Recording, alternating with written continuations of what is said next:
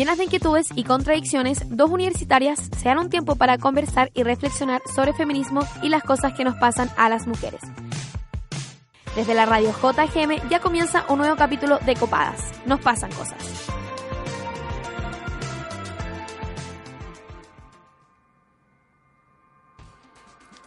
Cuando chica, era la niñita caliente que veía escondida a Lisat los viernes en la noche porque daban porno. Me generaba una curiosidad tremenda ver cómo los adultos sentían placer con otros adultos. Me intrigaba que a veces desconocidos ni siquiera hablaban y ya se metían a la cama. Me daba risa ver lo feas que se veían las locaciones con las luces artificiales y ciertamente me desconcertaba que muchas de las películas no tenían ningún hilo conductor más que el sexo. En un momento pensé que esto era bacán, porque pensaba que el sexo era importante en la vida de las personas. Después empecé a tener sexo yo y dejé de ver esas películas, hasta que ya grande me encontré una y me quedé viéndola, de nuevo por curiosidad. Aquí ya no me daba risa nada, y ya no me gustaba la forma en la que mostraban el placer. No me gustaba que el hombre tomara por la fuerza a una mujer que no quería tener sexo con él y que gemía sin parar porque al final le estaba gustando esa violación. No me gustó cómo todo giraba en torno a él. Me parecía raro que no hayan hecho previa porque me imaginé que a ella le dolió mucho, sobre todo considerando el tamaño irreal del pene del actor. Esa vez vi porno y no me gustó porque supe que nada era real.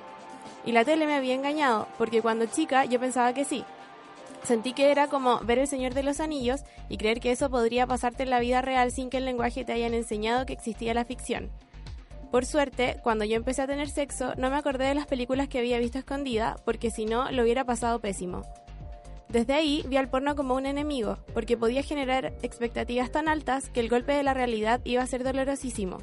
Sobre todo cuando eres hombre y te crees eso de que puedes obligar a una mujer a chuparte el pico hasta vomitar.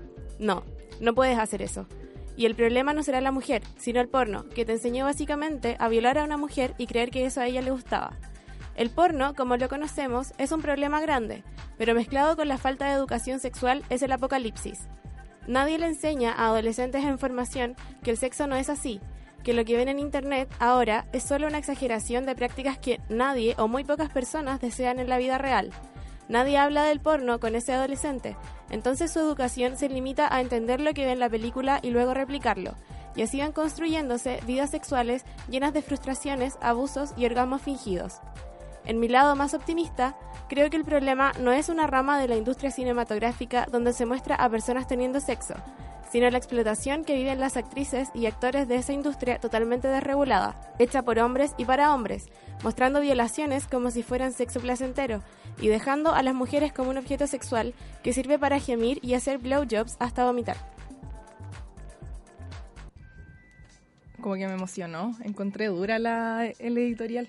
¿Ay, en serio? Sí, estaba así como, no sé, me lo encontré duro. Bueno, es que el tema igual es duro. El Sí, del un día. duro. Sentía que me miraba y como guau, pero no te quería Sí. mirar porque me iba a desconcentrar. Estaba como, oh, está buena la weá.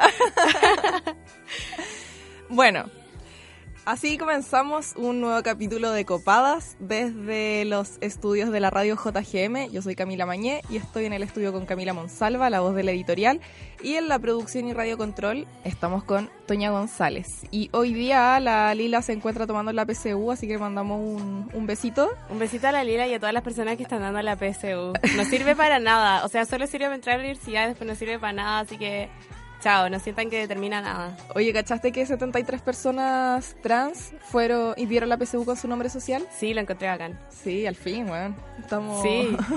Encuentro terrible que nos alegremos tanto por una hueá tan básica, como que debería haber pasado hace 10 años. así. Sí, yo en verdad lo vi, fue como, "Ah, estaba bueno ya. Oye, eh, quiero saludar también a nuestras radios favoritas de toda la vida. Eh, la radio Auquinco en Temuco, Radio Educativa en Nancagua y Radio Manque en Rancagua porque nos retransmiten. Encuentro bacán que nos retransmitan radios periféricas. Sí. Nos deberían retransmitir muchas más radios periféricas en realidad. Sí. Pero bueno. ¿Quieres proponer el tema para el próximo capítulo o tienes sugerencias para el programa? Encuéntranos en Instagram como copadasjgm y conversemos un rato.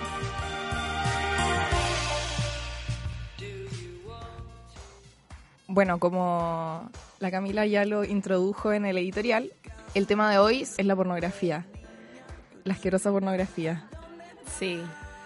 Eh, la violencia, de nuevo. Siempre hablamos de violencia. Quizá algún día deberíamos tocar un tema más feliz. Que Como- todo es violencia para nosotras. Basta. Sí, es heavy. Yo antes del, del programa, o sea, antes de la preparación del programa, me sentía muy ajena a la pornografía. Como que nunca...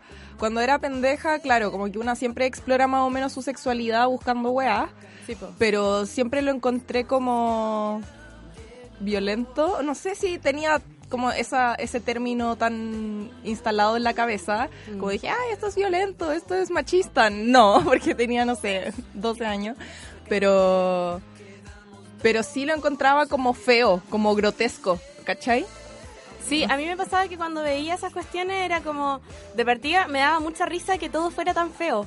Como que el fondo de la pieza fuera un azul terrible, así como una weá atroz de Como fea. un motel. Sí, ordinario, todo mal. Y que como que las personas no se hablaban, no se comunicaban de nada, como que solo tenían sexo. Y era muy como, guau, qué fuerte. Y era nada, como una curiosidad nomás ver cómo tenían sexo y toda esa weá. Pero nunca me hice consciente de lo violento que era hasta que la volví a ver, volví a ver así como una weá ahora y fue, no, no ahora, hace como dos años. Y fue como, concha, esto es terrible. Sí, yo en realidad nunca vi, nunca he visto ni voy a ver como una película, así como me voy a instalar a ver porno, sino Ah, como que uno ve quizá como fragmentos, videos muy chicos o como imágenes, Sí. pero igual todo era como no sé, todo es tan feo, como que todo Sí, es tan es feo, como que a mí me causa dema- demasiada curiosidad cómo en verdad eso le puede generar placer a las otras personas, como puta, igual es parte de esta construcción social, como que el placer al final igual es una construcción social como nosotros lo percibimos, no sé. Sí, no sé, o sea, yo creo que si te genera placer ver porno es porque, no sé, como que, claro, tenía ese constructo del placer, que esa es la forma de tener placer, entonces lo veí y te genera placer, no sé. Pero a mí me pasó que después de que era chica y no, o sea, que no vi nada de porno y no sé qué durante mucho tiempo, me encontré con porno sin querer, que era como soft porn. Sí, te Así, juro. Mientras estabas jugando en miniclip, te pareció como una foto así. Una descarga de Ares sin querer. No, no, no. Estaba viendo Outlander, esa serie que recomendé en, en este programa, que es muy buena, veanla. Y de repente como que la galla se culea con el weón porque se casan como por compromiso casi. Y es su noche de bodas y empiezan como a tener sexo y al principio es terrible porque el weón era virgen y como que se- según él sabía todo y no sabía nada y la buena estaba ahí como puta que paja esta weá. Pero después como que se reconcilian y empiezan a comunicarse y la buena empieza a decirle como no hagas esto porque me duele o sigue así, no sé, como weá así como muy de una comunicación sexual bacán. Y tienen un gran sexo, weón. Y lo muestran todo en la serie. Entonces fue como, weón, qué agradable ver esto. Como, más allá de la pornografía y todo, es una weá que es mucho más real, Mm.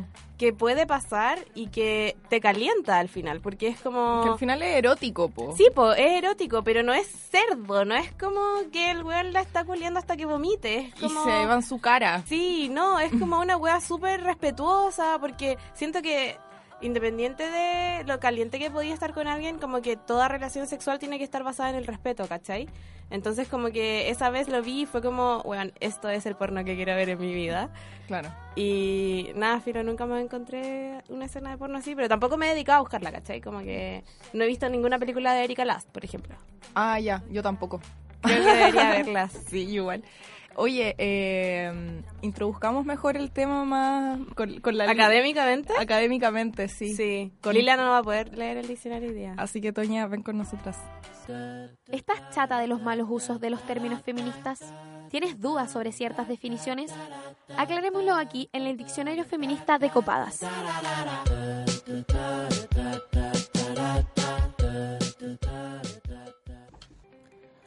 Hoy, en nuestro diccionario feminista, definiremos pornografía. El porno o pornografía es todo aquel material literario, visual o audiovisual que presenta contenido sexual explícito con el objetivo de producir excitación en la persona que lo consume. Se distinguen dos tipos de pornografía. Softcore, cuando se muestran los genitales, y hardcore, donde es posible ver la totalidad de la relación sexual o los cuerpos sin censura. La pornografía, como representación erótica, se remonta desde las cavernas. Luego de la revolución industrial comienza la producción y comercialización erótica. Desde la década del 70, en el contexto de la revolución sexual, comienza la edad de oro del porno que se manifiesta hasta la actualidad. Esta etapa se refiere a una masificación mundial de los productos pornográficos.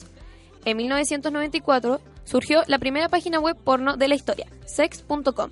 Desde ahí, el consumo de pornografía creció explosivamente. En el 2017, el portal Pornhub recibió 28.500 mil millones de visitas durante el año, más de 81.000 usuarios al día. 28 millones 500 mil. 28, no, mil millones dice ahí. Pero dijo... Como que no sabemos leer ninguna cifra. No, pero Es que dijo- sí, esa cifra yo dije, 28.500 mil millones. No No, po, mil, po. no, pues millones, 28.500 millones. ¿Y por qué la Lila puso mil? Yo dije, weón, que tanta gente vio la weá. Como, qué verga, weón. Como, ¿por qué tantos mil? Ya. Entonces es 28.500 millones, ya. Recibió 28.500 millones de visitas durante el año, más de 81.000 usuarios al día. Según el sitio BuzzFeed, los hombres ven 543% más pornos que las mujeres. El porno presenta una visión cosificada de la mujer. La mayoría de las películas o revistas se enfocan en satisfacer y recrear las fantasías masculinas. La pornografía es considerada como propaganda del patriarcado, ya que representa a las mujeres como objeto que les genera placer el sentir abuso. También ha recibido como canal de difusión de la degradación y el abuso hacia las mujeres en el acto sexual. Ya, quiero democratizar esta información. Es que estamos nosotras tres en el estudio y hay dos amigas que nos vinieron a entrevistar y nos están radiocontrolando, weón, en la buena onda. Les mandamos Gracias, el sendo sí. abrazo. Gracias. Ah. ya, hablemos del porno. Ah, Ya, a mí me llamó la atención algo que dijo la Cami mientras yo estaba adentro y de hecho voy a citar porque ayer yo me porté bien, entonces vi el, documen- el documental Hot Girls, wanted. Wonder. ese, Wonder. ese, ese mismo, y eh, Erika Last, bueno, nosotros ya habíamos hablado antes de Erika Last, Sí. yo lo recuerdo, dice, cito, quiero emoción, pasión, intimidad, quiero sentir con ellos. Y para mí esa fue como la cuña onda de titular. Como, en verdad eso es el sexo al fin y al cabo, pues, ¿cachai? Sí. Como lo que decías tú, Cami, en, en tu testimonio, como que te daban ganas de casi que estar ahí, ¿cachai? Sí, cuando vi Outlander. Sí, es que creo que eh, es bacán ese tipo de escenas de sexo porque una se puede sentir más identificada con los personajes. Porque así es como uno tiene sexo, ¿cachai? Como de una forma respetuosa que no por eso deja de ser caliente. Como que no, no por ser respetuoso deja de sentir placer, ¿cachai? Y creo que eso es algo que la gente que ve porno y que solo ve porno debería entender y que hace porno también.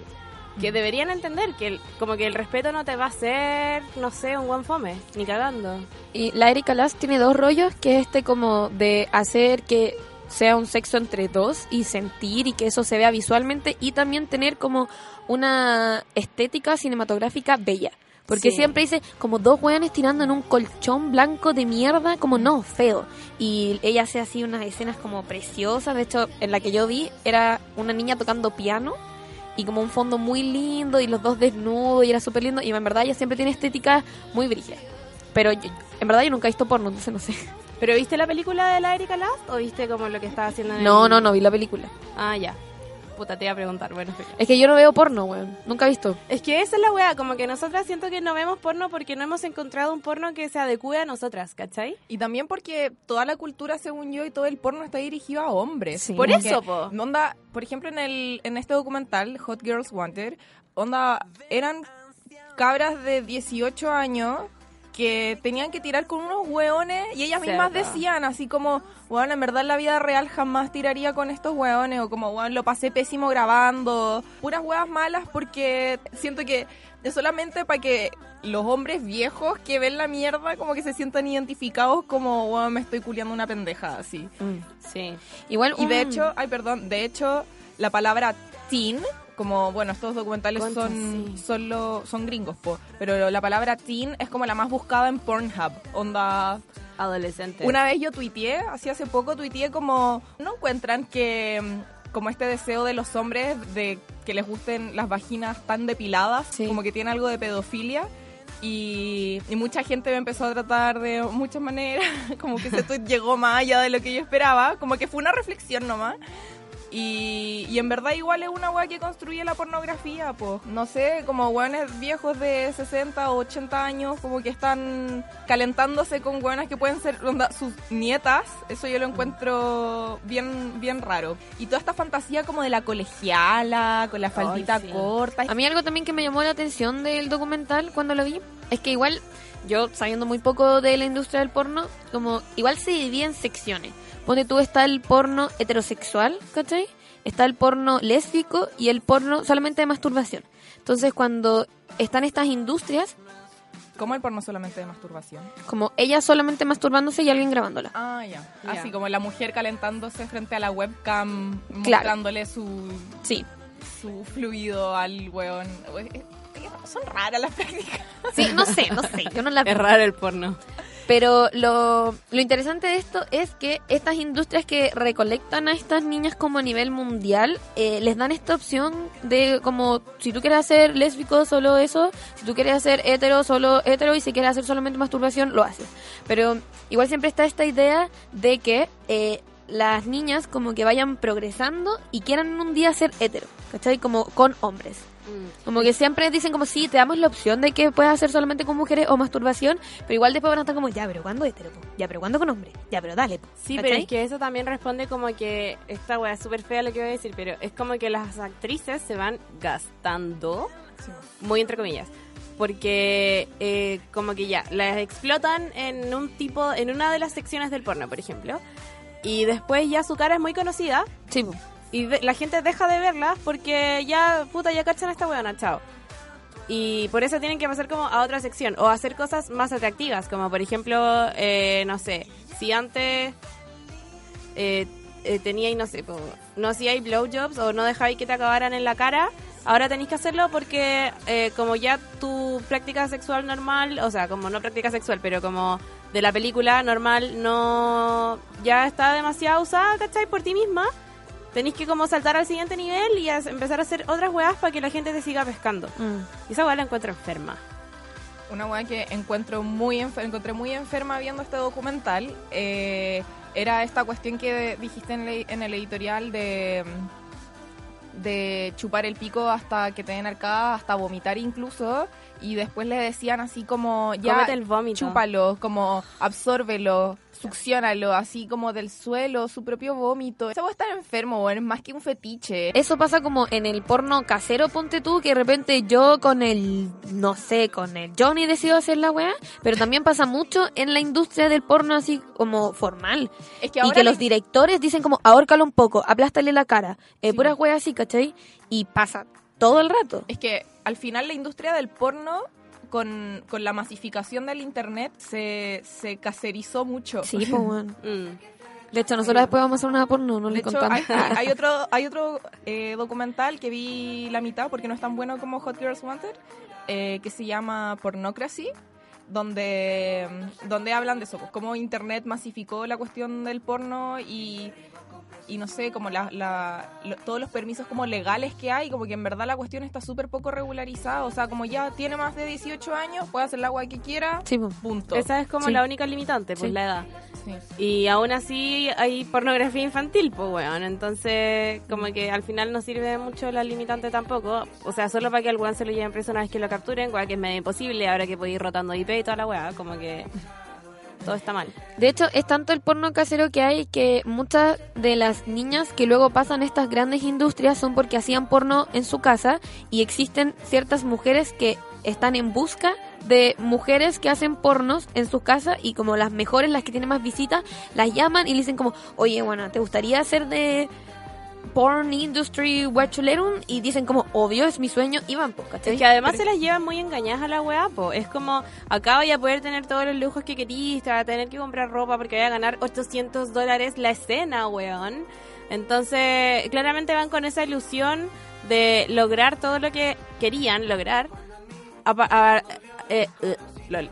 En base a eh, tener una escena de sexo con alguien, ¿cachai? Mm. Y como que claramente los receptores de esta wea nunca le van a decir, oye, mira, eh, igual tenéis que hacer weas super que te van a degradar, ¿cachai? Nunca les van a decir eso, tampoco les van a decir que su precio por hora va a ir disminuyendo a medida que van haciendo escenas, como que todo es color de rosa, ¿cachai? Por eso se van tan engañados a decir wea y por eso después les cuesta tanto salir de ahí también. Y lo brillo es que muchas caen en la droga. De hecho, el documental que yo vi, de hecho, de eso se trata un capítulo. De cómo muchas niñas parten en, diciendo, ya, yo solamente quiero hacer eh, masturbaciones y tener sexo léfico. Y luego por presión empiezan a tener sexo con hombres. Y luego le empiezan a llamar muchos hueones. Y bueno, y caen en la droga, así mal, porque están ganando mucha plata. po. Y además, no sé, no sé si tiene que ver la edad, pero como son chicas, a lo mejor no saben administrar muy bien la plata y se vuelven así como, uh, crazy. Y empiezan a, a gastar todo en drogas y empiezan a drogar. Y ahí como que las niñas caen, ¿cachai? Y el punto es que cuando caen, le- ¿tú crees que la industria las ayuda a salir de la wea? No, le dicen chao, bye. Que igual, lo otro que, que decía ahí es que tampoco nadie les dice que ellas mismas van a tener que pagarse sus propios pasajes, Mm. que ellas mismas van a tener que comprarse todo su maquillaje, que ellas van a tener que comprarse toda la ropa que ocupan, etcétera. Al final en ese mismo documental salía como gané 25 mil dólares y al final quedé como con 2 mil por todos los gastos que la misma cuestión implicaba. O sea, era como ya lo hago por la plata, lo hago por no sé qué. De hecho, en- en en este otro documental que vi en Pornocracy había una escena donde les preguntaba la, la periodista como ¿y por qué están acá? Y no sé, había como ocho gallas y siete dijeron por eh, plata y una dijo como por sexo. Como que también es una búsqueda de, de sexo y dijo como bueno, ya, sí, sexo y plata. No sé, como que también piensan, existe quizá una, una idealización del mismo Mm. sexo que van a tener haciendo Mm. las escenas. Oye, tengo una pregunta. Si el día de mañana llegara, por ejemplo, Erika Last y les preguntara, con toda la estética y cuidado que tiene Erika Last, si quisieran hacer una porno con ella, ¿qué le dirían? Que no. ¿Tú? No sé, o sea, si me tinca la trama, ¿por qué no? Como que en el fondo sería solo tener sexo, pero... ¿Sexo? ¿Ustedes han grabado teniendo cámara. sexo? No. nunca me he grabado teniendo sexo. Yo tampoco. Como que las miré con cara de yo sí, pero en verdad no. Te odio, era solo para que dijéramos que sí. No, yo no, pero no sé, como que además eso es lo otro, que hay mucha... Ah, ojo con esto, va a ser un paréntesis, pero si se graban teniendo sexo y consienten solo para grabarse, eso no se puede difundir ni almacenar. Esas son cosas que deberíamos haber hablado con Paz Peña de, de derechos digitales. Sí lo hablamos, sí lo hablamos, me acuerdo perfecto. Eh, eso. Oye, ¿vamos a la pregunta copada? Ya. Ya, po. ¿Cuáles son tus contradicciones? ¿Cuáles son tus dudas como feminista? Intentemos resolverlas aquí, en tu pregunta copada. ¿Tú ves porno? Yo ya no veo porno, pero cuando era más chico sí vi porno por un tiempo. Lo que me llamaba la atención era como descubrir ese cuerpo que no era mío y verlo satisfacerse, ver cómo otro se, se satisfacía sin que fuera yo ni que yo tuviera como que ver con eso. Me llamaba mucho la atención descubrir algo que no me pertenecía. No veía porno porque desde muy chica me enseñaron, o sea, como parte de mi religión, que la pornografía destruye tu mente como en torno a amar a alguien. Entonces usualmente no lo veía. Y cuando lo veía sin querer me sentía muy culpable. Pero ahora igual no he tenido la necesidad, ahora con mis 19 años, de seguir viendo porno. Como que no lo necesito. Actualmente no veo porno, pero sí veía cuando era chico, básicamente porque no tenía de dónde saber lo que pasaba con el sexo, no tenía idea de nada. Y a medida que fui creciendo y fui conociendo más como experiencia personal, fui dejando el porno porque obviamente prefería la, la realidad en vez de, de lo virtual. Pero me atraía que era sexo, en verdad era lo que, no sé, lo que nos da placer, pero que no lo podía hacer porque era chico y no tenía idea cómo hacerlo. Partí viendo el típico porno de industria, súper violento, súper agresivo, porque era como el único porno que, les, conocía. Pero pasé ahora hace como uno o dos años, empecé a seguir trabajo de, de actrices y trabajadores sexuales que hacen porno feminista como María Riot. Eh, me gusta bastante el trabajo que hacen en conjunto con otras actrices y otros actores desde las disidencias y hacen un porno mucho más colaborativo que siento que es como el futuro de la industria. Mira. Oye, yo quería hacer un comentario en torno a esto, eh, que fue una de las cosas que me, que me llegó con la respuesta de la religión, que la niña se sentía culpable porque su religión le había enseñado que el porno te, te enfermaba la mente, algo así. Eh, sí, pues como que hay mucha, mucho de... Siento que mucho está construido en torno a la religión, ¿cachai? Como como ser disidente de la religión al final te llevó a ser como un abusador de mierda que hace películas donde muestran abusos, ¿cachai? Mm. Y también siento que por culpa de esa moral terrible, cristiana y toda la weá, es que muchas de las mujeres que trabajan en la industria del porno no pueden salir de ahí. Porque son altamente conocidas dentro del círculo de machitos juliados que ve porno, que las ve teniendo sexo en los videos que se suben a la industria, pero que no las van a aceptar en algún otro plano de la sociedad, po. Porque es como esta dicotomía de mierda que tienen los machitos, ¿cachai? Como, ah, filo, puedo contratar a esta prostituta, pero si la buena llega a pedirme pega a la casa el día del hoyo porque es prostituta, pues weón, no, no voy a hacer eso, ¿cachai? Entonces como que al final, como que la moral y la religión también ayudan a este círculo vicioso del cual muchas actrices por- de porno no pueden salir.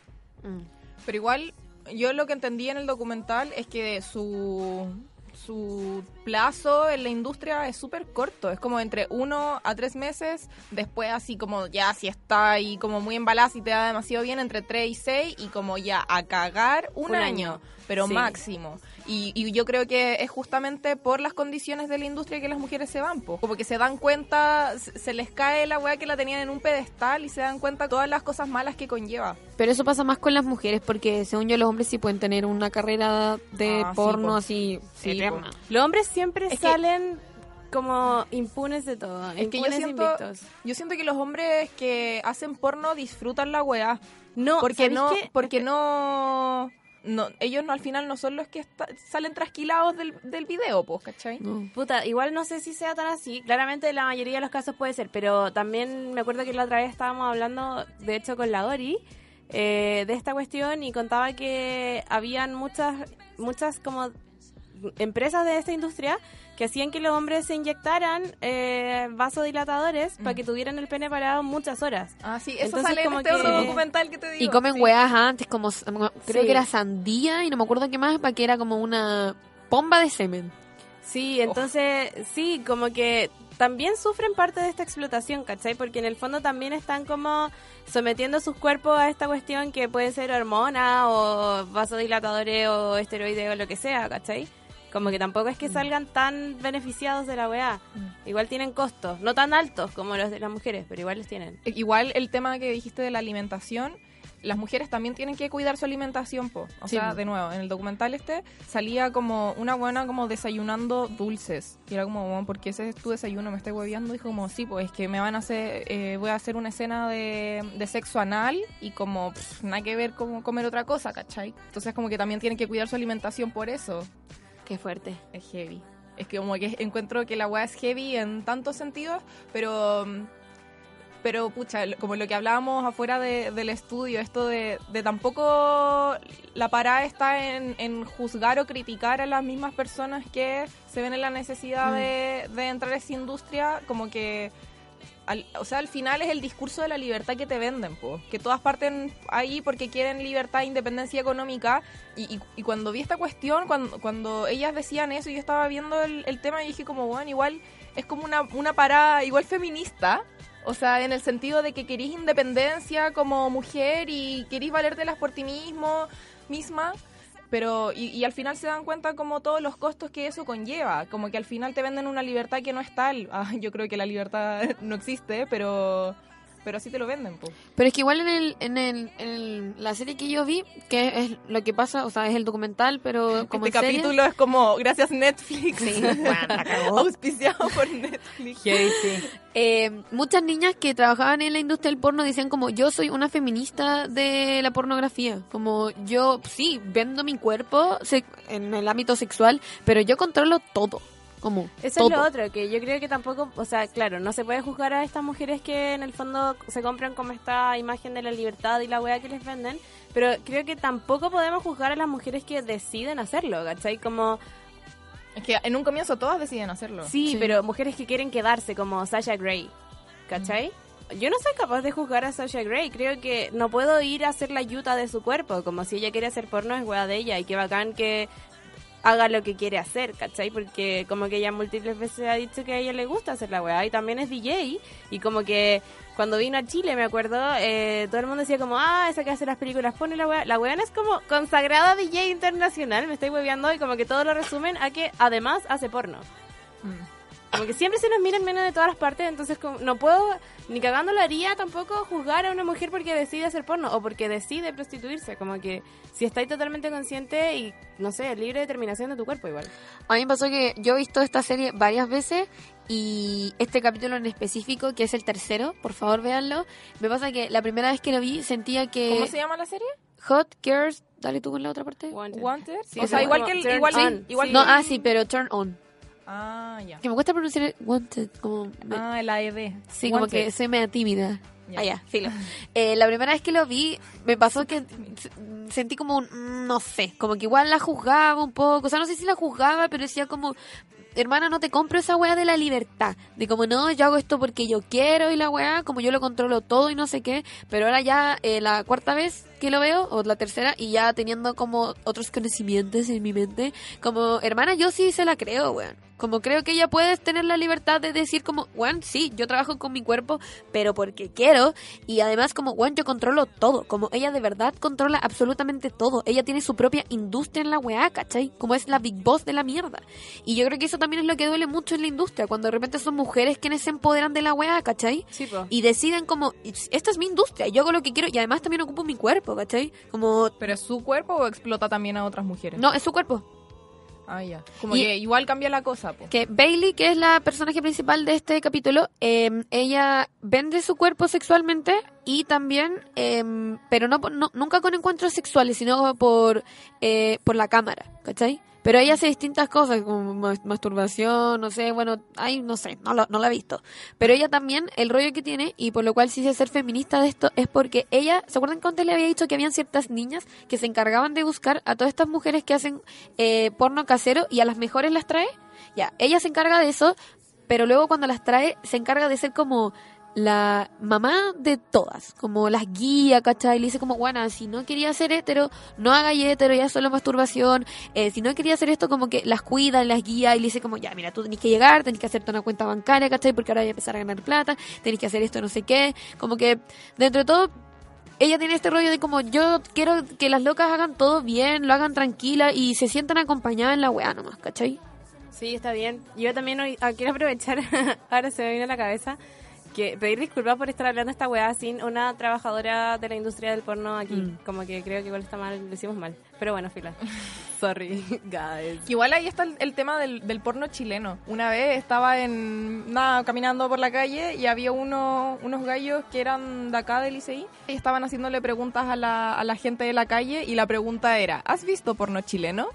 ¿O consumes porno chileno? Y yo, no. y filo, me fui. Pero ahí me hizo pensar como, bueno, existe el porno chileno y me encantaría averiguar eh, si es que las condiciones, si es que las condiciones como laborales sean, sean iguales a lo que vimos como en la, de la industria gringa. Sí, además que piensa que acá en Chile ni siquiera las actrices como de Canal 13 están súper reguladas ni protegidas, pues bueno, anda, pasan la teleserie 200 Claro. veces y nunca les vuelven a pagar nada, Exacto. entonces claramente las actrices porno deben estar muchísimo, muchísimo más precarizadas que ellas. Sí, es verdad. Oye, em, vamos a un bloque musical, no lo hemos decidido. Ah, yo lo decidí sola. Dale. Ya, perdón, es que estoy pegada con esta canción, con Basket Season de Lord. Oye, tú te vas, así que chao. Ah, verdad, sorry, sí, me tengo que ir al médico. Mm, pero espero que la entrevista sea increíble. Gracias por escucharnos.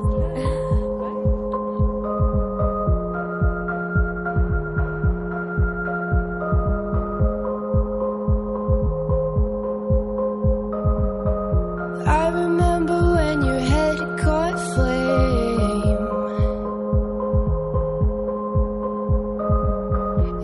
Your scalp and caressed your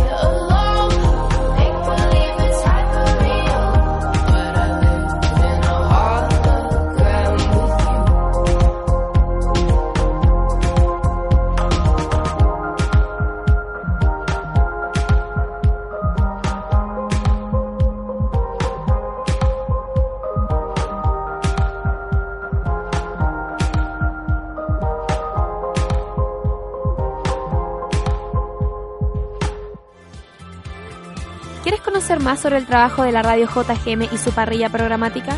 Síguenos en Instagram como arroba Radio JGM, en Facebook como Radio JGM y en Twitter como arroba JGM Radio.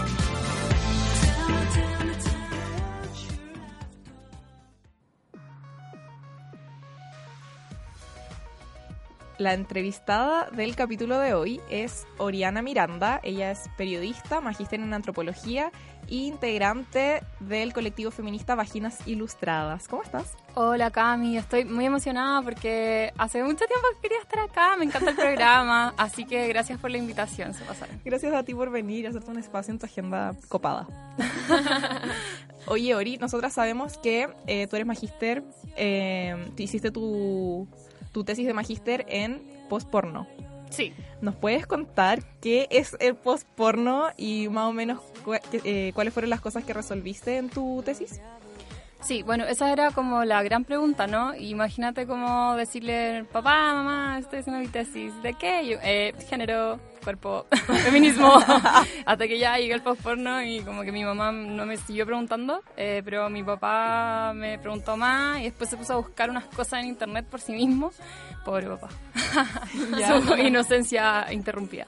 Eh, mira, el posporno, eh, como una definición general, es un movimiento político y artístico que nace a fines de los 90, no, a principios de los 90, eh, de la mano de eh, una actriz, ex actriz porno que se llama Annie Sprinkle.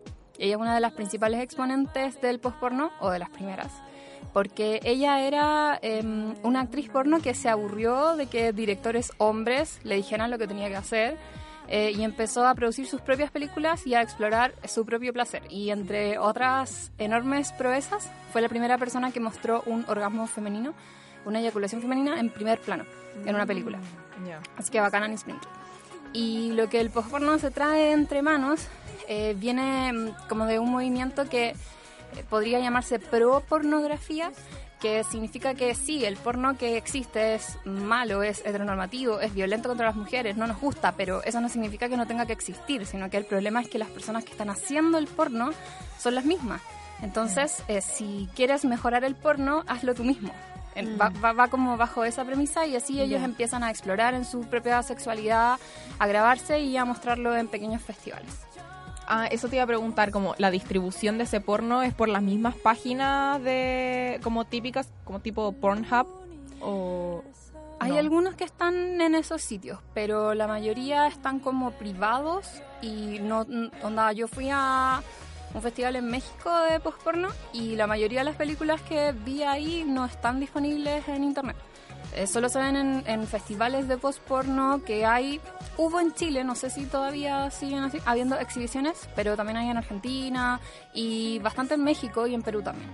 Mm, pero no, no están como tan libres y de hecho la gente del postporno tampoco quiere eh, que esto se haga como tan masivo y se vuelva como parte de, de una industria, ¿cachai? Como que parte de la gracia que tiene el postporno es de que es algo muy como de nicho todavía, no tan conocido, no tan mainstream, porque si no va a ser como, no sé, va a replicar las mismas lógicas explotadoras que la que lo que el porno convencional por decirlo de alguna manera Claro, y puede empezar a ser eh, mercantilizado también, porque otra Claro. característica es que existe una industria porno millonaria, pero no existe una industria post-porno, porque nadie se hace rico, ni siquiera ganáis plata, es como solo autogestión, eh, grabarte, que son videos caseros, los podías hacer con tu celular o con una cámara como normal, eh, hacerlo con tus amigas, eh, con tus amigos, eh, y la distribución también es en espacios como súper chiquititos.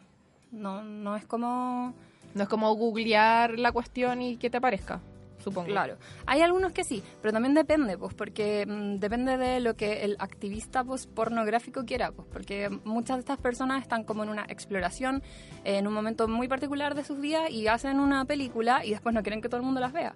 Pero hay otras chiquillas que son más activistas y que, obvio, si tú buscáis sus nombres, vaya a ver su trabajo y es parte de su carta de presentación sus películas y sus fotos eh, post-pornográficas. Pero es parte del post porno esto de que no se globalice tanto.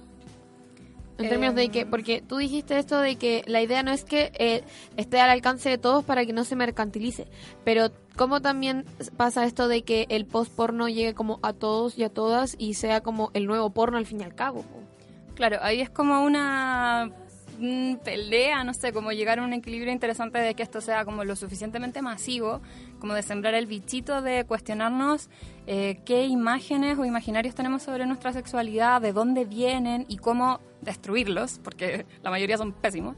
Eh, y al mismo tiempo como cuidar este espacio eh, y que no sé, pues no te vendan como la polera del postporno, la chapita del postporno, Claro. el, el vaso del postporno, la fiesta postporno, ¿cachai? Ya. que es lo que pasa con este maldito capitalismo. claro Mm.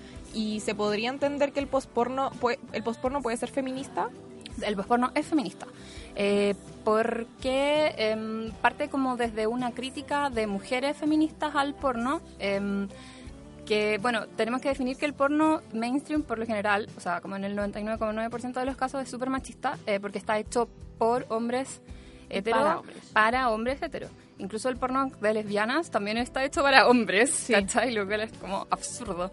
Eh, entonces el posporno tiene que ver con este empoderamiento de nuestro cuerpo y de nuestra sexualidad y ha sido llevado casi exclusivamente por mujeres, mujeres hetero, mujeres lesbianas, mujeres pansexuales, etcétera.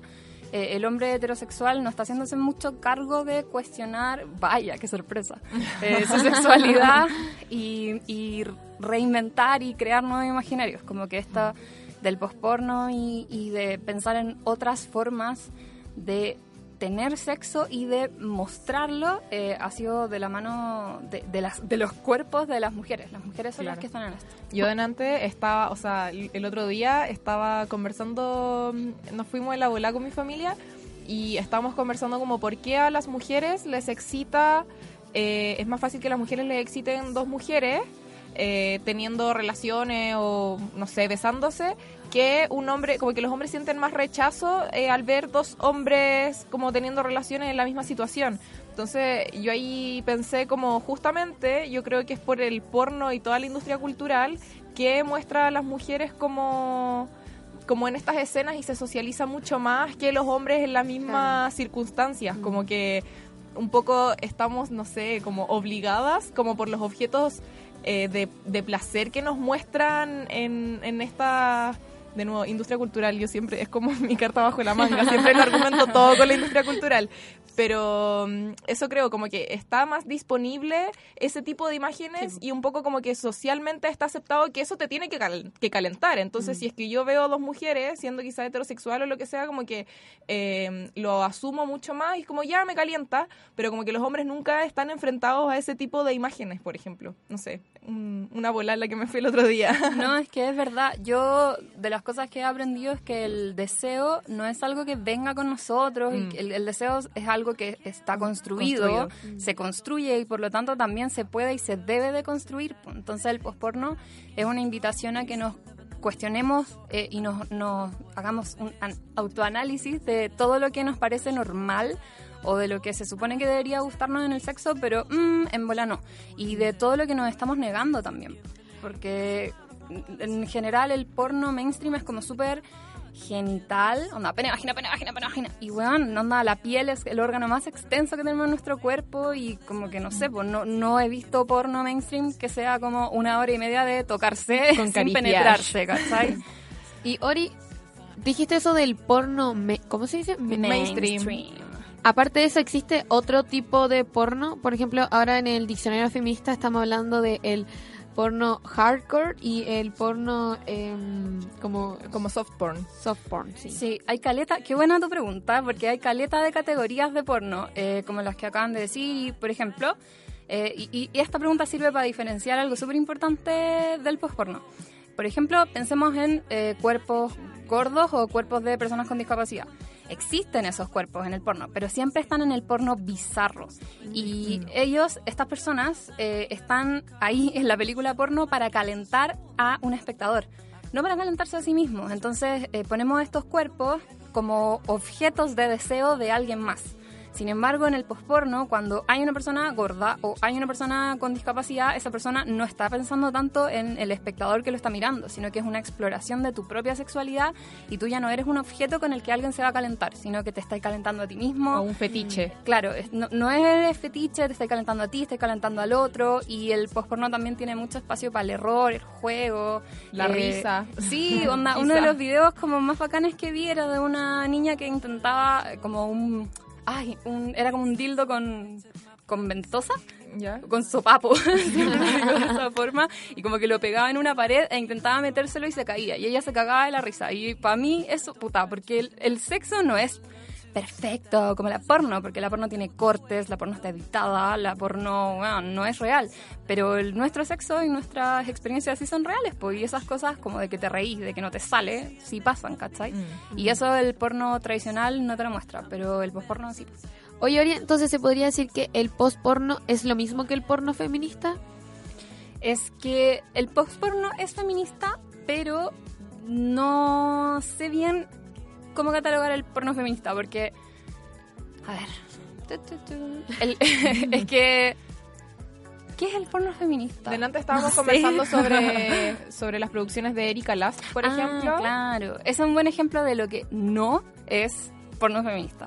Eh, por- porque, por ejemplo, la Erika Last como que ha hecho un muy buen trabajo como publicitario de que más o menos no sea tan difícil eh, conocerla y saber sobre ella y como etiquetarla en el porno feminista. Pero eh, viendo las películas de la Erika Last te das cuenta de que es básicamente lo mismo, eh, como que las diferencias son eh, de que ella juega más como en el terreno del erotismo, ¿cachai? Como que ella hace porno para mujeres y asume que, uno, las mujeres somos una masa heterogénea, que todas deseamos más o menos lo mismo. Eh, Así y- como el público de 50 sombras de Grey. Claro, y también asume que a las mujeres, porque somos mujeres, nos calentamos como con la toma lenta y la escena suave, ¿cachai? Y como que no, pues podéis ser mujer y te puede gustar el sexo y el porno más duro y más sucio que hay, y eso es igualmente válido. Además que las películas de la Erika Lust siempre están protagonizadas por eh, mujeres que reafirman eh, los estereotipos de belleza occidental, o sea, Ah, son sí. blancas, son flaquísimas, son como ángeles así, ¿cachai? Y están depiladísimas y como que, ¿cuál es la diferencia? Onda, ¿qué es lo revolucionario de tu propuesta? Yo quiero ver una película protagonizada por alguien como yo, ¿cachai? No por una mina que es la misma que sale en el catálogo de la revista, que yo sé que no existe y que nunca voy a llegar a ser así, como que no. Pero quizá eso, eso que dijiste de... mm, ella cree que todas las mujeres no excitan este tipo de cosas, como las escenas suaves o no sé qué. Yo creo que puede ser como su estilo, o ella derechamente dice como, no, mi, mi- mis producciones son para mujeres, como todas las mujeres, porque yo igual lo, lo encuentro válido si es que es como parte de su estilo nomás. Y, y una cosa que la, la Camila lo mencionó en el, en el editorial, que tildó como el porno, o sea, no, no lo tildó, pero como que mencionó el porno así como esta como industria cinematográfica y sabéis que yo encuentro que es como un poco un un ay, un insulto al cine, como decirle así como el porno es como de la industria cinematográfica, como que ya puede ser, pero como que a mí me, me duele un poco llamarlo así, porque es como un weón con una man, eh, handycam, ¿cachai? Eh, grabando, como obviamente un weón que no tiene idea de cine ni de nada, entonces me da como rabia la weá, así, industria cinematográfica, culiao, weón, grabé una weá con tu celular, así como, ¿de qué te las dais? Entonces quizá pienso como que Erika Last o, o estas personas quizá pueden tener como una propuesta más artística también de y ya más introducida como en el cine, como con más producción, po, Es que eso es lo que hace la Erika al fin y al cabo. Como tiene un cine mucho más producido, o sea, un porno mucho más producido, como le he dicho anteriormente. Pero ahora me queda una duda. Por ejemplo, cuando tú dijiste esto de que Erika a lo mejor no representa a todas las mujeres en términos de que hace un video porno como mucho más suave, mucho más delicado, mucho más como light, y a lo mejor hay mujeres que les gusta el sexo más fuerte, como más bruto, eh, pero no ese, lo- te refieres como a este porno a veces que se muestra como eh, maltratando a la mujer, como a veces este porno de como que ahorcan a las mujeres, como En esa es bien rara, weón. Sí, como, como yo, si hay mujeres que le gustan que le den nalgazo, la ahorquen o todo eso, no sé, ¿cachai? Como cada loco con su tema en la cama. Pero igual ahí hay un tema porque igual este porno eh, propaga como una, un, un, un sexo violento y al fin y al cabo, pues, ¿cachai? Sí, pues, o sea, igual que tú, no voy a juzgar a las chiquillas que les gusta que les peguen, pues, como que cada una con sus deseos sexuales, igual podemos preguntarnos por qué nos gusta como que se ejerzan ese tipo de violencias, ¿cachai? Pero es un- es una pregunta interesante que hacerse. Eh, oye, antes, que, antes de contestarte, que igual me quedé pensando en la Erika Last, es que cada vez que me preguntan por ella yo la pelo y como Es que yo la amo y tú, oye, No, la yo la acabas de dejar odio. así como, no, es que mi cerebro está que No, explota. Es que es como una enemiga. No, no una Ay. enemiga. Lo que pasa es que eh, ya, bien, ya voy a dejar de pelarte Erika Last. Onda, te No, superaré. pélala nomás. Pero como que sería bueno que existieran otros referentes, ¿cachai? Como que Mm. está bien, Erika Last, tú tenés tu estilo, tenés tu público, pero no puede ser que la única persona que esté haciendo porno feminista o porno para mujeres sea ella. Onda, Mm. como, no vos, ¿cachai? Hagamos porno, chiquilla. bueno, y sobre el tema de la violencia... Eh, mira, el, el posporno se fue como en esas exploraciones, al menos los que yo vi en este festival que fue el 2015. y igual las personas que participaron eh, con sus videos hacían como una reflexión de por qué estamos pegados en esta onda del sadomasoquismo, ¿cachai? Mejor exploremos otras cosas, pero en el fondo era la exploración de la barrera entre el placer y el dolor. Que sí, onda, obvio, es válido, pero con respecto a estas películas en las que de verdad las chiquillas las están pasando mal y las estrangulan, eso es muy del porno tradicional Sí, y po. como que a mí me perturba porque esas películas eh, no están hechas para que nosotras nos calentemos, están No, hechas para que los hombres se calienten y me perturba demasiado que haya un weón que pueda excitarse con una escena de una violación, con una escena Sí. de un weón como una agresión física heavy, como que ¿qué te pasa por la cabeza de que se te para el pico? No lo entiendo. Y al final ellos anhelan replicar esas situaciones también, pues. Es, es raro. Es que eso, si, si Es tú te- peligroso, yo encuentro además. Si tú tenés 12, 10, 8 años y estáis viendo esto por primera vez y es lo único, el único discurso y el único imaginario que tenéis sobre el sexo, piensas que eso es lo que tienes que hacer y eso es la que, lo que a la mujer le gusta. ¿Cachai? Mm. O independiente que le guste o no, porque también he visto películas, he visto películas en que las chiquillas le están sacando la chucha y ella le encanta. Obviamente es mentira porque hay un director que le dice como gime más, mójate más, ¿cachai? Pero he visto otras películas en las que la chiquilla lo está pasando mal y llora y pide que paren y los tipos no paran de violarla porque es eh, efectivamente una violación. Y, ay, se me perdió, es que se me fue la idea. porque Oye, Ori, eso- pero tú, para tu tesis, ¿tuviste que ver muchas películas? Tuve que ver mucho porno Y- en la biblioteca de la universidad. ¿Y cuál fue, así, si te podía acordar, el que más te llamó la atención o algo que tú dijiste como, conche tu madre, cómo esto puede estar en, en el internet o cómo puede existir? Ah, pero es que yo vi, vi harto porno eh, como ¿De todo tradicional y Ah, como que quedé como escandalizada y también vi post-porno que me hizo pensar N. Ya, te voy a dar como los dos ejemplos. Ya. El porno mainstream que vi que yo quedé mal es lo que le estaba contando recién. Era como una historia que involucraba como muchas cosas que están mal, porque era una mujer que era como gringa, porque era blanca, rubia, y la metían a la cárcel, y los que la metían a la cárcel eran todos policías mexicanos.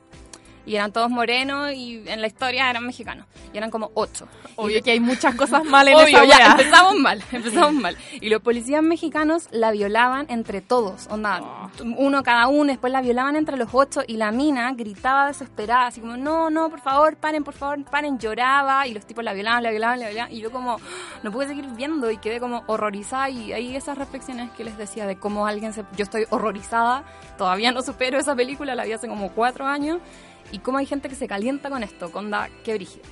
Pero también vi muy buen post-porno, eh, que es lo que vi más al final. Y creo que de las películas que me hicieron como más explotar la cabeza, eran las que tenían que ver con personas con discapacidad.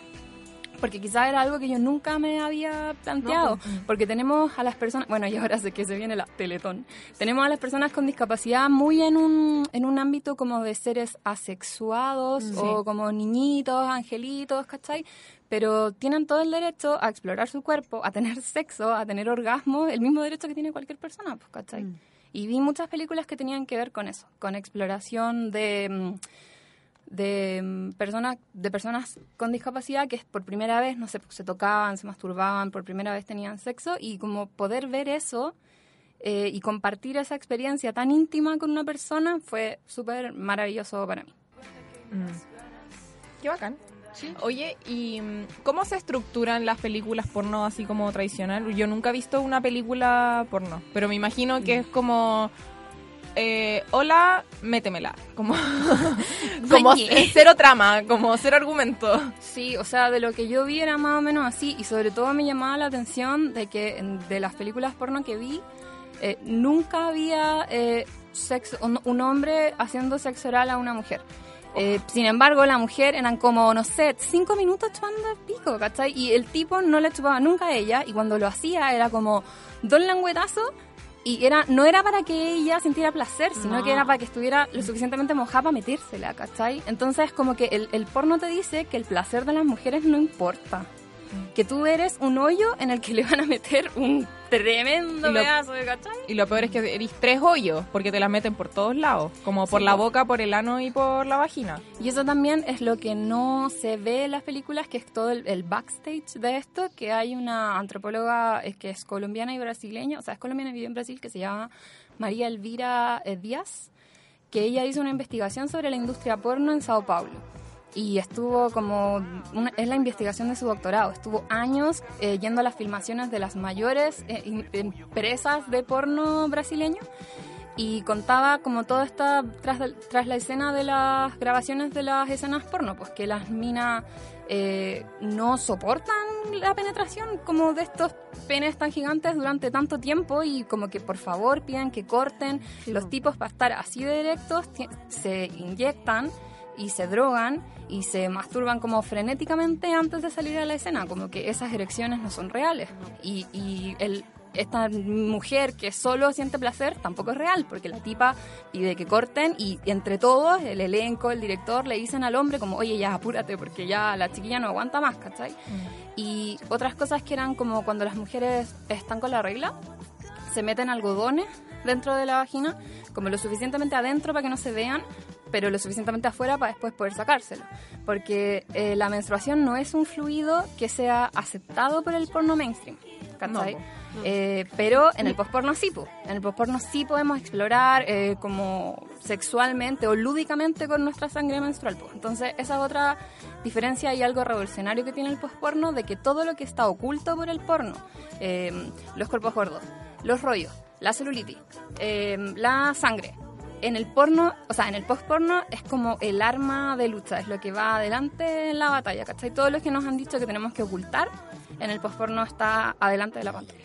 Oye, Ori, y por ejemplo, en términos de la diferencia del post-porno con el porno tradicional, en cómo funciona la industria, como más allá de si son cuerpos gordos, eh, negros, blancos, eh, peludos, como el trato hacia los actores, en los contratos, en cómo funciona jerárquicamente el, la industria del porno, como diferencia entre el porno tradicional y el post-porno. Ah, es que eso también es una muy buena pregunta. Es que caché que yo soy un poco dispersa, chiquilla, porque soy piscis. Entonces, como que qué bueno que me hacen esto, que se me aterriza el tema, porque como que yo soy así, perdón, auditoras. Eh, la diferencia principal es que el porno no es una industria y que las personas que lo protagonizan no son actores. Eh, son como tú, como yo, como usted, chiquillas, como que cualquier persona que tenga un celular o una cámara puede ser actor, actriz post-porno. Eh, entonces no hay como una industria, la, la gente que hace post-porno no está como recibiendo salario, es más activismo que otra cosa. ¿cachai? Oye, Ori, Oriana Miranda, eh, periodista, magíster en antropología e integrante de Vaginas Ilustradas. Eh, ¿Sabes eh, si es que este tipo de prácticas se replican aquí en Chile? Como, como de la industria. Es que a mí, lo, comentaba en la primera parte del programa, una vez me preguntaron si veía porno chileno y así como, no veo ni porno, como que voy a ver porno chileno. Como, ¿tú cachai algo de, de esta industria local?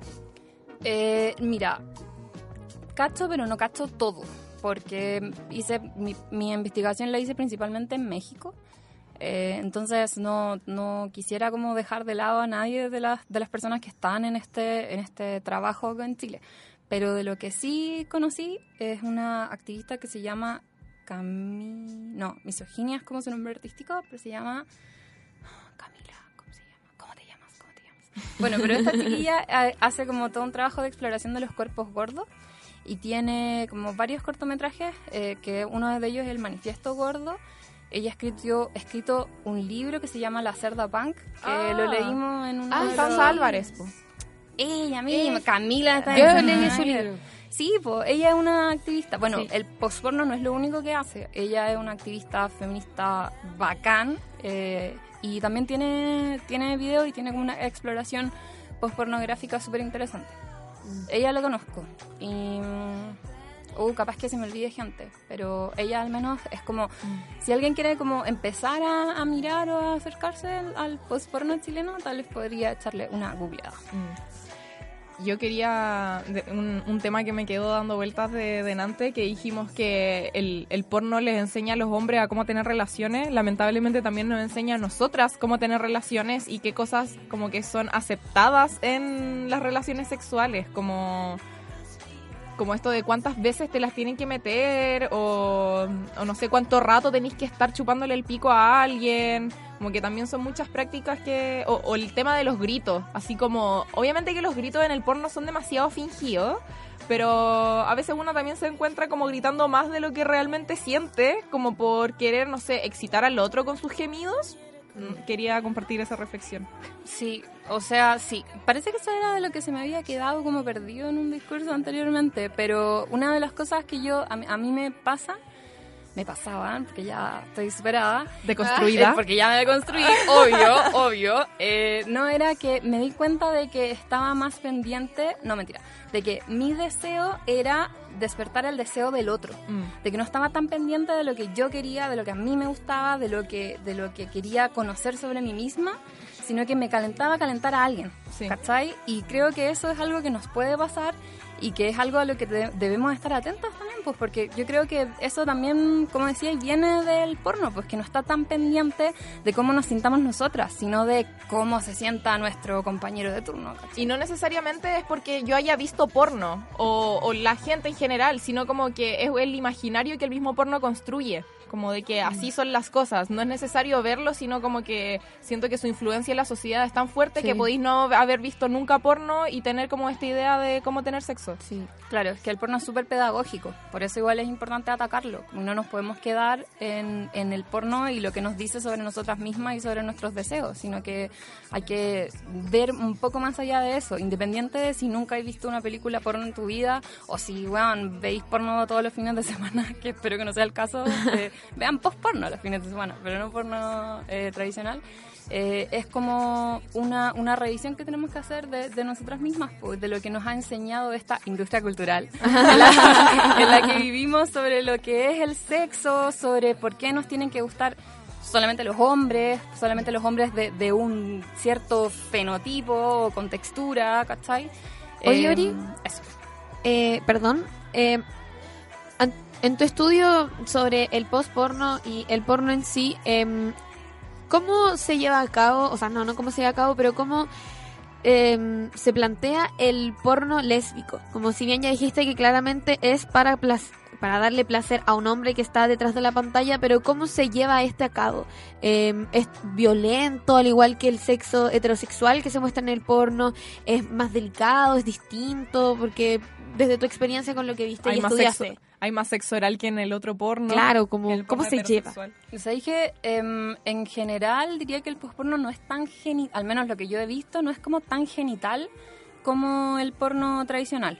Eh, no hay como con tanto contacto directo, podría decirse, con, con la vagina o el pene, ¿cachai? Oye, perdón, ¿y usan condón? Sí, sí, se usa condón. eh, y lo otro que es importante es que la diferencia es el consentimiento. El, el posporno tiene eso, el- como que la base del posporno es el consentimiento, como que tú te pones de acuerdo con la persona con la que vas a tener una práctica pospornográfica como de exploración de sexualidad, eh, para ya, mira, me tinca hacer esto, te tinca a ti o, te tin- o no, ¿cachai? Ya, mira, y si probamos esto, no, en verdad no, ya. Y bueno, ¿quién hace eso cuando tiene sexo, cachai? Como que en el porno no hay consentimiento. La- a la chiquilla nadie le pregunta, ay, ¿te querís meterte con tres tipos? No, tiene que hacerlo, le pagan para Claro. eso. Pero el posporno es súper importante. Y si hay violencia, es una violencia consensuada o consentida, consensuada por ambas partes, ¿cachai?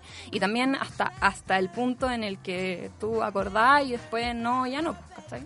Y volviendo a la pregunta eso, lo que te- del- y yo te interrumpí, perdón. Sí, como que ahorita te perdimos de nuevo, pero te volvemos a centrar.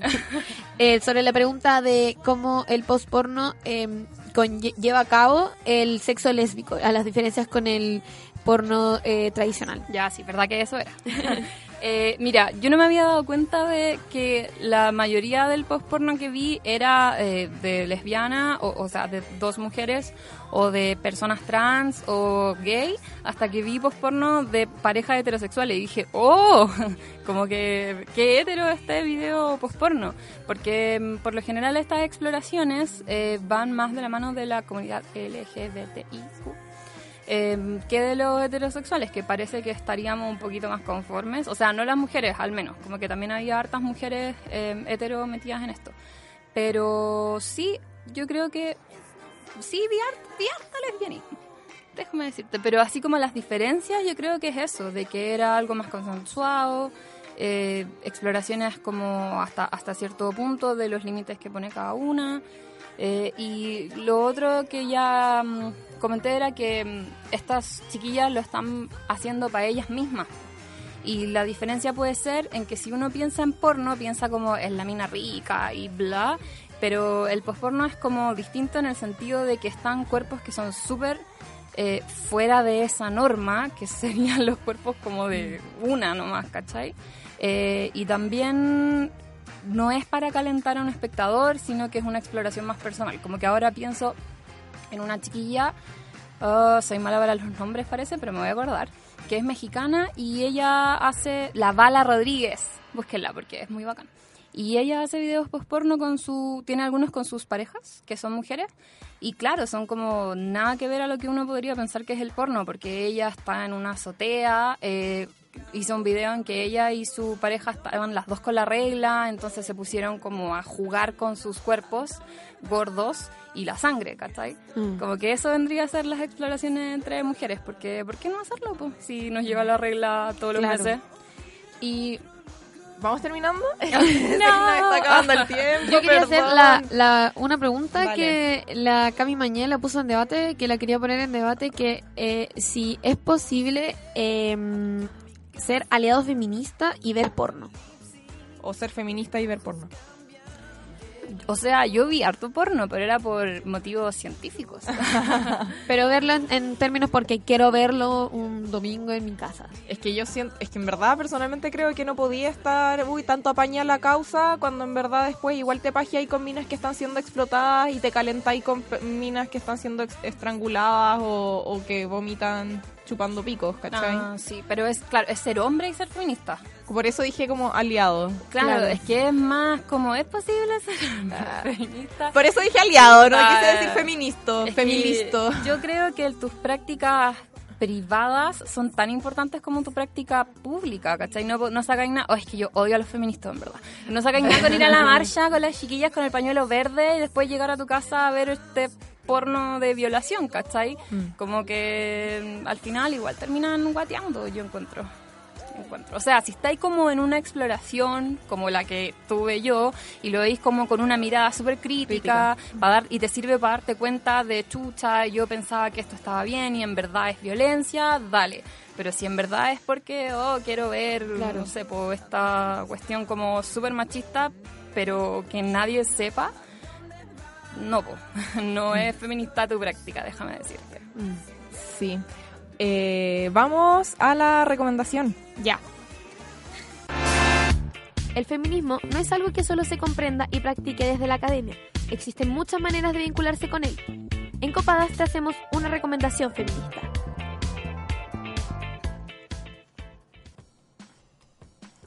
La recomendación de hoy es el documental del que hemos hablado todo el capítulo, Hot Girls Wanted.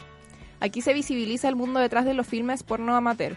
Se centra en cuatro casos de mujeres entre 18 y 25 años que se introducen en, esta industria en busca de libertad e independencia económica. A medida que pasan las semanas, se van enfrentando a los costos que tiene su trabajo. Grabar escenas donde tienen que hacer sexo oral hasta vomitar, tener sexo con hombres que no les atraen en absoluto e incluso poner en riesgo su salud sexual. Pueden ver este documental en Netflix. ¿Qué otras cosas podemos ver en Netflix, Ori? Sí, a Queen, mí... Queen de la... Reina del porno. Y de, Reina reina de Netflix. Netflix. Eh, a mí hay un documental que me gusta mucho que está en Netflix que se llama After Porn Ends y que tiene parte 1 y parte 2 y son básicamente historias de mm, ex actores porno. O, o sea, como en su proceso de quiero dejar atrás el porno. eh, tienen como, bueno, cada uno tiene historias muy particulares y razones muy particulares también para dejarlo. Y a algunos les va bien, a otros no les va tan bien. Bueno, no les quiero dar spoilers, pero a mí me parece súper entretenido, aparte que es una visión como desde dentro de la industria. Porque todos los casos son distintos igual. En Netflix hay harto material Oye, sí. para ver sobre, sobre porno. Tú estás viendo la serie, po. Sí, yo vi la serie. Sí, yo me la Hot vi entera. Girls Wanted, Turn On. Sí, mu- muy buena serie, por favor, veanla. Ah, sí, porque hay dos también de esa. Hay una como... Está el documental que dura una hora veinte y una y la serie. serie. Y La el primer capítulo es de Erika Laspo. Ah, tu sí, mejor amiga. Mi mejor Ah. amiga, si yo la vi, yo no me la pierdo. Pero ahí como la dejaban bien. No, sí, por lo máximo. Pues si yo la amaba hasta que, hasta que, Hasta que hablé la Ori te. Sí. Yo nunca la he visto, ¿sabes? Como, pero había escuchado que era bacán y como que... mm, Y dije, ah, debe ser Sí. bacán. Es que, pucha, es mejor, pero no es Es que yo creo que eh, igual yo, la gente igual, o yo hablaba ni siquiera viendo sus videos, como ni siquiera viendo sus películas porno, solamente como Netflix la dejaba, que era como la buena más bacán de todo este mundo, y yo nunca vi nada y dije, sí, es la buena más bacán de este mundo. Además, pues está súper bien brandeada, como que hizo una pega de publicidad buena a la amiga. Mm. Sí. Ori, nos despedimos, pero antes quiero que nos cuentes cómo contactar a las páginas ilustradas, qué hacen, eh, qué talleres eh, se aproximan y todas esas cosas. Sí, o sea, em, pueden seguirnos en nuestras redes, que son Vaginas Ilustradas, en Instagram, en Facebook y en Twitter, aunque no somos tan twitteras, somos más de las otras redes sociales, hay que admitirlo. y el martes 4, si no me equivoco, 4 o 5, pero martes, seguro que sí, en la mm, librería del GAM tenemos una nueva edición del taller de autoformación feminista. que Ah, es la el- librería del Gama al final. Sí, lo vamos a hacer. Ha crecido tanto que da para una librería. Sí, pues lo estamos haciendo. Ya va a ser la segunda vez que nos juntamos en la librería del GAM. Eh, bacán. así que están todas las chiquillas invitadas para acompañarnos. Pueden buscar el evento. ¿Y cuál es la lectura de esta sesión? eh, se llama Mujeres Anarquistas en la Prensa, porque nos estamos preparando para el encuentro Mujeres que Luchan, que es el 8 y 9 de Sí. diciembre, entonces nos vamos a leer este libro para llegar bien luchadoras Ay, para la ocasión. Ya. Bacán. Gracias, Ori. No, Gracias por Oye, y aprendí caleta. Sí. Ay, sí, qué sí. bacán. aprendí mucho. Nosotros verdad- partimos este programa diciendo qué es el postporno, no sé, pero la Ori nos dirá. sí. Gracias, chiquillas, por la Sí, invitación. eso, Gracias nos a ti. despedimos. Chao. Ah, no, no, espérate, espérate. Yo también les tengo una invitación porque con las chiquillas, este viernes, eh, a la hora de almuerzo, como a las dos y media, si no me equivoco, Sí, dos y media. vamos a estar en la casa central de la PUC, en el patio, no sé, en el patio ahí en periodismo, de Facultad de Comunicaciones. porque vamos eh, a estar en una radio abierta. El próximo capítulo va a ser una radio abierta. Eh, y vamos a hablar sobre el sexismo en los medios en el marco del Congreso de mm, Comunicaciones, de Comunicación e Imagen de los estudiantes de eh, Periodismo. periodismo, cine y publicidad de distintas universidades. Así que se tienen que inscribir. Eso, si quieren nos piden como el link por Instagram o cosas así para que se inscriban y nos puedan ir a ver grabar el próximo programa. Sí. Qué entrete sería. Y les, vamos, les podemos regalar stickers. Oh, verdad, sí, todavía nos quedan harto, así que pidan nomás. Sí, eso. ¿Qué canción quieres poner? Ah, Eso. Sí, oh, yo igual, soy bien indecisa, pero quería poner a Anita porque Anita es bacán. eh, ella es brasileña y es cantante de funk. Es muy famosa y se ha hecho a sí misma eh, y ahora le está yendo súper bien y yo la admiro mucho. Y quería poner una canción de ella que es en español y se llama Medicina. Jazz. Nos vemos entonces. Chao. Chao.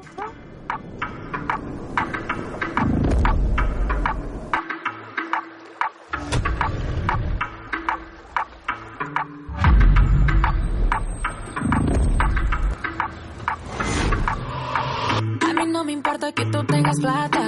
Aquí lo que importa es que tú te sepas mover. No te asustes si la ropa se levanta. Cuando el bajo se te meta por los pies. No te entiendo, pero lo lento.